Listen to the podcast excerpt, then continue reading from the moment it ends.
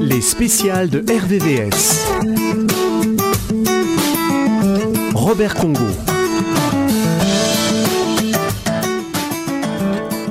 Bonjour. 15 ans de délinquance, 4 ans de cavale, 5 ans de prison. La vie de Yazid Karfi n'a pas été un long fleuve tranquille. L'ancien braqueur a su pourtant se reconstruire et a fait de la lutte contre la délinquance son combat. Avant, j'étais délinquant. Aujourd'hui, je suis un professionnel de la prévention de la délinquance.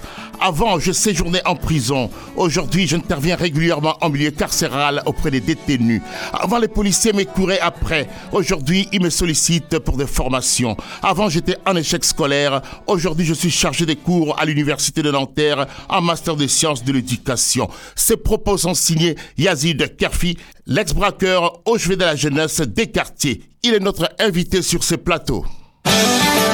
Les spéciales de RVVS. Yazid Kerfi, bonjour. Bonjour. On peut être les pires à un moment donné et devenir le meilleur quelques années plus tard. De la délinquance, vous êtes devenu un guerrier non violent et vous avez trouvé votre place dans la société. Cette place, c'est aider les autres et rapprocher les mondes. Aujourd'hui, quelle est votre définition de la vie? Ma vie, c'est euh, d'abord une chance d'être en vie, c'est de l'espoir, parce qu'on peut toujours apporter de l'espoir, c'est de se sentir utile dans la vie, quoi. Qu'est-ce qui vous a poussé vers euh, le monde de la délinquance? Oh, il y a beaucoup de facteurs, c'est euh, le mal-être, quand t'es pas bien chez toi, quand t'es, tu comprends rien à l'école, quand t'as du mal, quand t'es considéré comme un nul, quand t'es stigmatisé, quand t'es considéré comme une racaille, quand t'habites dans un quartier, t'es discriminé, tout ça. Les seuls qui m'ont tendu les bras dans le quartier, c'est les voyous, quoi. Et à quel âge vous avez commencé à faire des bêtises, si je peux me permettre Disons, oui, c'est, enfin, des, des bêtises, c'est des délits, euh, à partir de l'âge de 15 ans à peu près, jusqu'à 31 ans. Et je rappelle que vous êtes né en France, hein, à oui, oui, je suis né en. France. Oui, oui, je suis né en France, tout près d'ici, à Triel-sur-Seine. Quel élève étiez-vous à l'école? Non, j'étais, en vrai, j'étais nul, quoi. J'étais pas bon parce que je comprenais pas. J'étais pas bon en français, pas bon en maths. Et la différence avec mes frères et sœurs, c'est eux étaient des très bons élèves. Donc moi, j'étais un mauvais élève. Donc dans ma famille, j'ai toujours été considéré comme le bon arrière de la famille, quoi. Et vous êtes devenu braqueur. Comment avez-vous appris ce métier? La délinquance, ça prend en contact que d'autres délinquants. Quand on fréquente d'autres délinquants, tu peux devenir délinquant. Et, et plus tu es dans la délinquance, plus tu fréquentes d'autres délinquants, plus tu apprends d'autres techniques, plus tu montes. C'est ce qu'on appelle de la formation professionnelle. Et braqueur, vous étiez heureux? Non, parce qu'en général, les délinquants sont des gens malheureux, mais ne le diront jamais, quoi. On fait ça pour devenir quelqu'un dans le quartier, tu existes. Tu deviens un, un petit caïd, tu es reconnu par certains, mais en même temps, derrière, c'est un appel au secours. Aimiez-vous, c'est ce que vous faisiez? Oui, parce qu'il y a de l'adrénaline, il y a de l'action, il y a du plaisir. euh, ta bande de copains, c'est une vraie famille. hein. il y a la famille à la maison, il y a la famille dans la rue, donc c'est vraiment euh, pour moi quelque chose d'important. Donc, euh, non, j'aimais cette vie parce que c'était une vie d'aventure, quoi. 15 ans de délinquance, 4 ans de cavale, 5 ans de prison. Comment vit-on avec ces loupés dans la vie? En ce temps-là, ça s'appelait pas des loupés pour moi, c'était quelque chose de bien. Être délinquant, c'était ma façon d'exister, de devenir quelqu'un, ma façon de gagner de l'argent. Bah non, mais au bout d'un moment, tu acceptes cette vie, et puis la vie honnête, c'est pas ton monde à toi. Les gens honnêtes, c'est pas ton monde à toi. Ton milieu, c'est les voyous, c'est les délinquants, des choses comme ça, parce qu'ils te ressemblent. Et tu marches avec ceux qui te ressemblent, et euh, il y a vraiment une solidarité, il y a vraiment une amitié dans la bande, quoi. Et vous vous acceptez mu- mutuellement Ah oui, oui, oui, bien sûr, parce que plus la société est dure, plus tu t'enfermes dans ton monde à toi. Et le bouc émissaire, c'est euh, les gens d'en face, quoi. En général, les gens honnêtes n'aiment pas les gens malhonnêtes. On peut le comprendre. Donc, les gens malhonnêtes n'aiment pas les gens honnêtes. Vous voyez C'est la question d'amour, quoi. Si les gens ne t'aiment pas, et toi, tu les aimes pas non plus. Et c'est Paul Ricard, maire socialiste de Mantes-la-Jolie, qui a joué un rôle important dans votre déclic. Vous habitiez au Val-Fouré à l'époque. Hein Oui. Comment cela s'est passé? Bah, C'est-à-dire que ma dernière peine de prison, le ministère de l'Intérieur a dit de toute façon, Yazid Karfi, c'est une personne irrécupérable, faut le renvoyer en Algérie. Parce qu'avant, il y avait aussi la double peine. Et beaucoup de personnes étaient opposées à ça parce que ma famille était connue et reconnue, ils étaient dans le milieu associatif. Beaucoup de personnes ont trouvé que c'est pas normal d'expulser des personnes qui sont nées en France. Je suis devenu délinquant en France et non pas en Algérie. Donc c'est à la France de résoudre la délinquance des personnes d'origine étrangère. Et le maire est venu à la barre, il a dit à tout le monde, devant les juges, il a pris la parole, il a dit Yazid c'est un mec intelligent, qui a des capacités, qui a du potentiel, il n'est pas irrécupérable. En tant que maire, je me porte garant pour lui et je m'engage à l'héberger chez moi. À ce jour-là, il s'est passé un déclic dans ma tête. C'était la première fois de ma vie qu'on mettait plutôt en avant mes qualités que mes défauts. Et là, vraiment, ça m'a changé. Et je dis maintenant, je vais vous montrer toutes mes qualités, quoi. À 31 ans, on vous dit pour la première fois que vous êtes intelligent. Oui. Ah, c'est pour ça qu'il faut plutôt valoriser les individus que les considérer comme des monariens. Plus on les méprise, plus ils deviennent méchants plus on va critiquer, par exemple, les musulmans, les arabes et tout ça, plus les gens vont se radicaliser. C'est pour ça qu'il faut d'abord parler d'amour. Dis, moi, je t'aime bien, mais par contre, je n'aime pas ce que tu fais. Vous voyez, c'est différent, quoi. Il faut d'abord parler d'amour. Votre parcours fascine les jeunes. Aujourd'hui, consultant de prévention urbaine, directeur de l'association Médiation Nomade, chargé des cours à l'Université de Nanterre en master des sciences de l'éducation.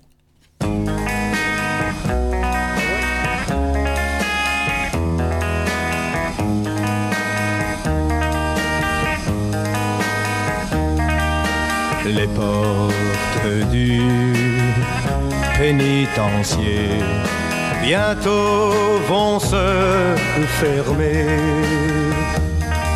Et c'est là que je finirai ma vie comme d'autres gars l'ont fini.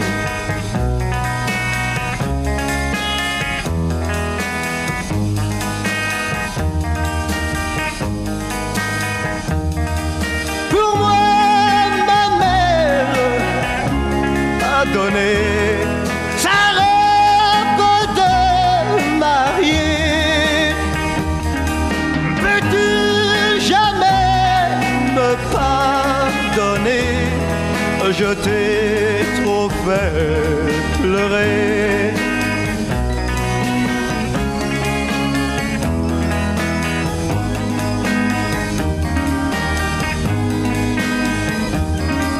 Le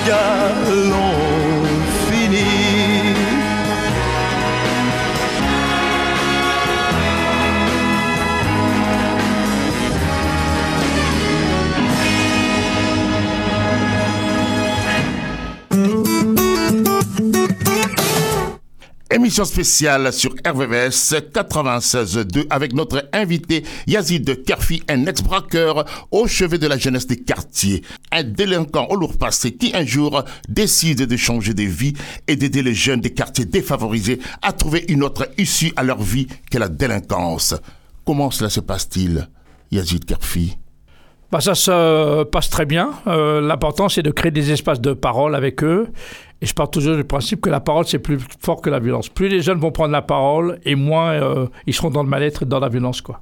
Et concrètement, comment se passe votre métier de médiateur? Médiateur, moi je m'installe que la nuit dans les quartiers, parce que je trouve pas normal que la nuit, à part les commissariats, il n'y a pas grand chose d'ouvert. J'arrive avec mon camion, je pose des tables dehors, je fais lutter à la mort de la musique, des jeux de société, puis j'accueille le public, et notamment le soir, comme une terrasse de café, un espace où les jeunes viennent parler, écouter de la musique, se confier, euh, échanger entre les uns et les autres. Et ça, pour moi, c'est très très important de le faire. quoi. Et c'est quoi la médiation nomade? C'est une association. Moi, ça fait euh, 11 ans que je fais ça avec mon camion. J'en suis à plus de 550 soirées en France. hein. J'ai fait les quartiers nord de Marseille, la région lyonnaise. Mais j'ai été aussi à Mayotte, à Chicago, à La Réunion, en Nouvelle-Calédonie, la Martinique. Vous voyez, j'ai de la Normande euh, partout. Euh, je crée des espaces comme ça pour renouer du dialogue avec euh, cette jeunesse en même temps, parce qu'on s'aperçoit qu'ils sont de leur monde à eux et qu'à un moment donné, il faut provoquer les rencontres entre les uns et les autres. Et vous intervenez partout alors? À la demande des villes, parce que je ne peux pas m'installer si je n'ai pas une autorisation municipale. C'est les villes euh, ou parfois les préfectures qui me sollicitent. Comment vous travaillez? Comment vous faites avec ces jeunes-là? Bon, c'est facile, hein, je m'installe, je pose des tables dehors, je fais lutter, tout ça. Les jeunes viennent, s'ils viennent pas, on va les voir, on va parler, dire voilà, je suis ici à la demande de la ville euh, pour discuter avec vous, pour essayer de comprendre ce qui va, qu'est-ce qui va pas, on peut échanger. Euh, je demande parfois aux éducateurs, aux animateurs d'être là, d'être euh, parfois les politiques. hein. Je dis, vas-y, il y a le maire au- aujourd'hui qui est là, vas-y, dites qu'est-ce qui va et qu'est-ce qui va pas, parce que vous avez sûrement des idées. Je viens là aussi parce qu'il y a du bruit, parce que des fois, les, jeunes font des conneries, des choses comme ça, donc j'essaie de comprendre qu'est-ce qui se passe et tout ça. Et les jeunes sont ravis, ils disent, au moins ça nous fait plaisir parce que une personne vient nous écouter, quoi. Parce qu'on on leur donne jamais la parole, ils sont pas du tout reconnus. Moi, je leur dis, je suis là pour vous, quoi. Donc on essaie d'écouter, mais en même temps, je demande aux acteurs professionnels d'être présents et de se remettre eux-mêmes en cause, de changer un petit peu la façon de faire. hein. Je pars du principe que le problème des jeunes, c'est d'abord un problème d'adultes. Tant qu'on n'a pas réglé le problème chez les adultes, on ne réglera pas le problème des jeunes. Et je pense qu'en France, on a les jeunes qu'on mérite, parce que je trouve que les adultes sont assez défaillants, quoi. Et quelle est l'importance de médiateur dans les quartiers?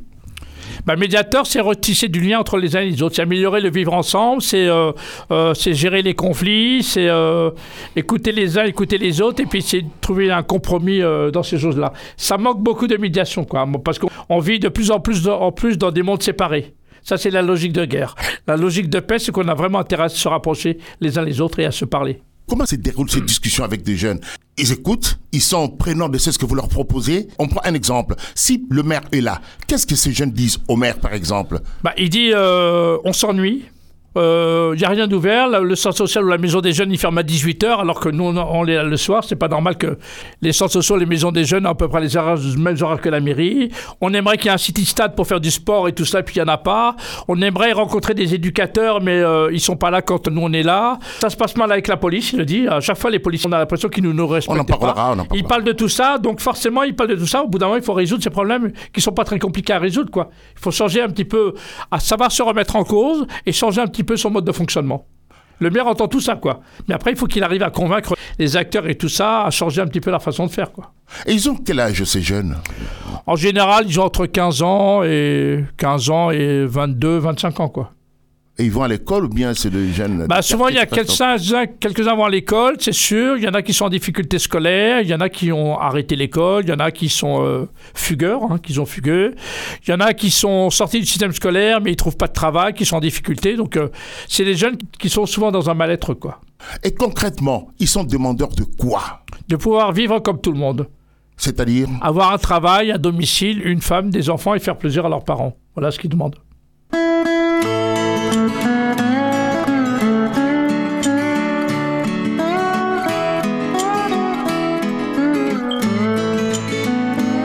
S'il était quelque part en ce monde quelqu'un qui m'aimerait un peu, ma misère serait moins profonde, car tout seul on est si malheureux. Oh, venez ce soir au clair de lune entendre le récit si touchant. De tous les malheurs de l'infortune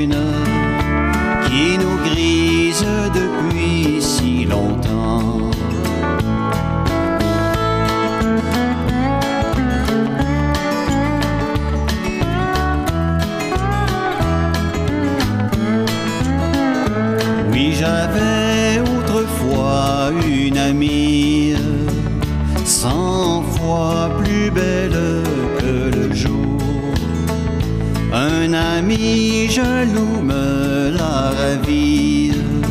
Je l'ai tué pour venger mon amour. Enchaîné presque au fond de la terre, tout seul dans un sombre cachot. Oui, je pleure en faisant ma prière, mais personne n'entend Si j'avais comme un oiseau des ailes de ma prison, oui, je pourrais m'enfuir. Oui, j'irais dans les bras de ma belle. Libre enfin, je m'en irai mourir.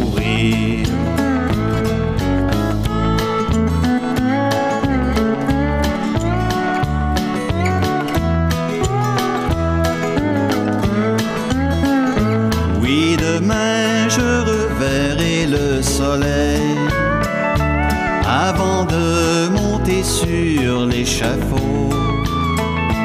Le bourreau dont la main si cruelle sur mes yeux baissera le bandeau. Et dans l'éternité, il me lance pour paraître devant mon Créateur. Oui, j'ai peur, oui, j'ai peur et je tremble de la main de ce juge sans peur. S'il était quelque part en ce monde, quelqu'un qui m'aimerait un peu, ma misère serait moins profonde, seul on est si malheureux.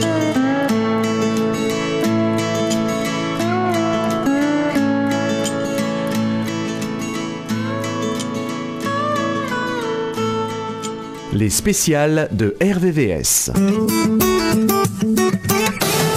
Émission spéciale sur RVVS 96.2 avec notre invité Yazid Karfi, consultant en prévention urbaine, directeur de l'association Médiation Nomade, chargé des cours à l'Université de Nanterre en master des sciences de l'éducation, un modèle pour les jeunes des quartiers. Depuis la mort de Naël, l'été dernier, comment se passent les discussions avec les jeunes?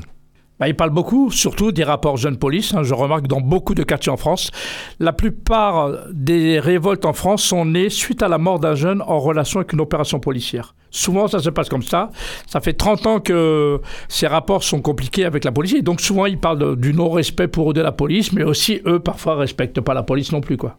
Quel est votre sentiment sur la situation dans les quartiers, trois mois justement après les 16 mètres là qui ont ébranlé la France? De toute façon, ça s'apaise toujours à un moment donné, mais les révoltes en France sont, sont assez périodiques. Hein. Ça se passe régulièrement euh, tous les 2-3 ans. Il y a souvent des révoltes à chaque fois qu'il y a une situation comme ça qui surgit. Mais c'est vrai qu'il y a un gros, gros travail à faire sur euh, l'amélioration des rapports entre les jeunes et la police. Et de par votre expérience, comment stopper ces violences?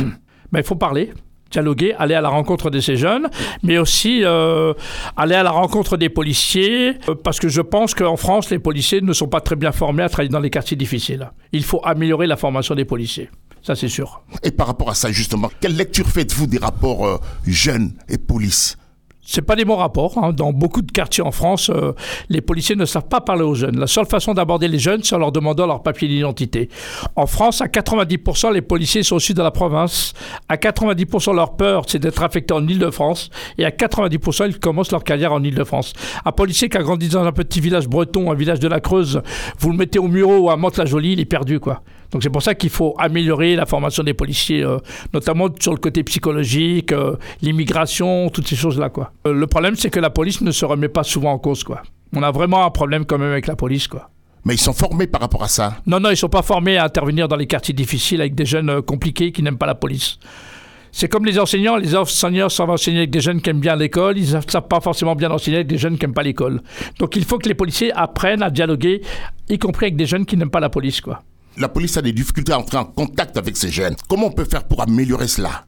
D'abord, améliorer la formation des policiers, créer des moments de dialogue entre les jeunes et les policiers, remettre une police de proximité qui soit là en temps de paix et non pas seulement en temps de guerre. Il y a vraiment un problème jeune police en France. Oui, oui, il y a un vrai problème euh, là-dessus et euh, la police doit à un moment donné euh, accepter de dire que ça, on ne sait pas le faire, on n'est pas bon là-dessus, est-ce que vous pouvez nous aider? Ils ne demandent pas souvent d'aide. hein.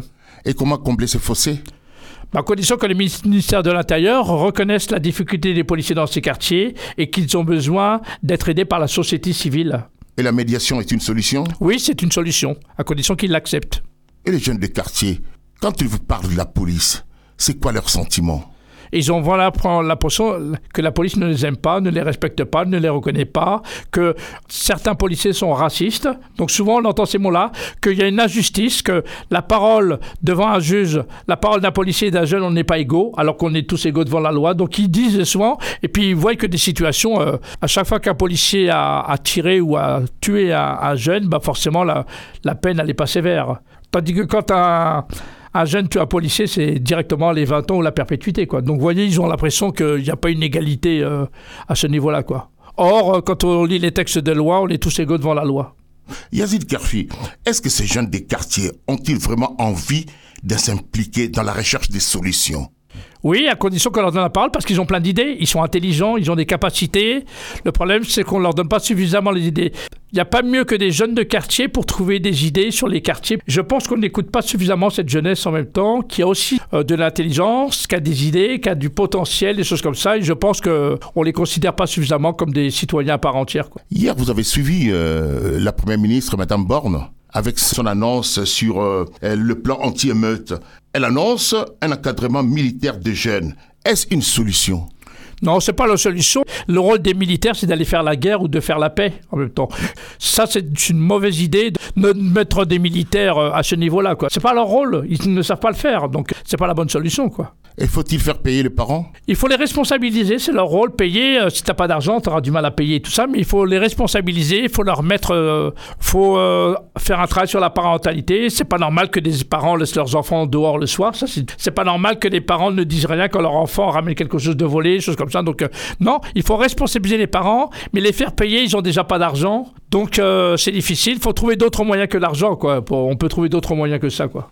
Selon vous, comment faire travailler ensemble la police, les parents, les institutions bah, c'est un travail de médiation, c'est mettre tout le monde autour de la table. Voilà ce qui se passe, voilà les difficultés, voilà ce qui risque de, se passer si ça continue comme ça. Par contre, on a besoin de tout le monde pour trouver des idées. On s'en sortira tous ensemble ou on s'en sortira pas. Donc on a besoin que les parents, les institutions, les politiques, les élus, les travailleurs sociaux puissent se mettre à la même table pour trouver des pistes de solutions. C'est l'intelligence collective de tout le monde qu'on arrivera à s'en sortir, y compris de mettre les jeunes qui causent problème.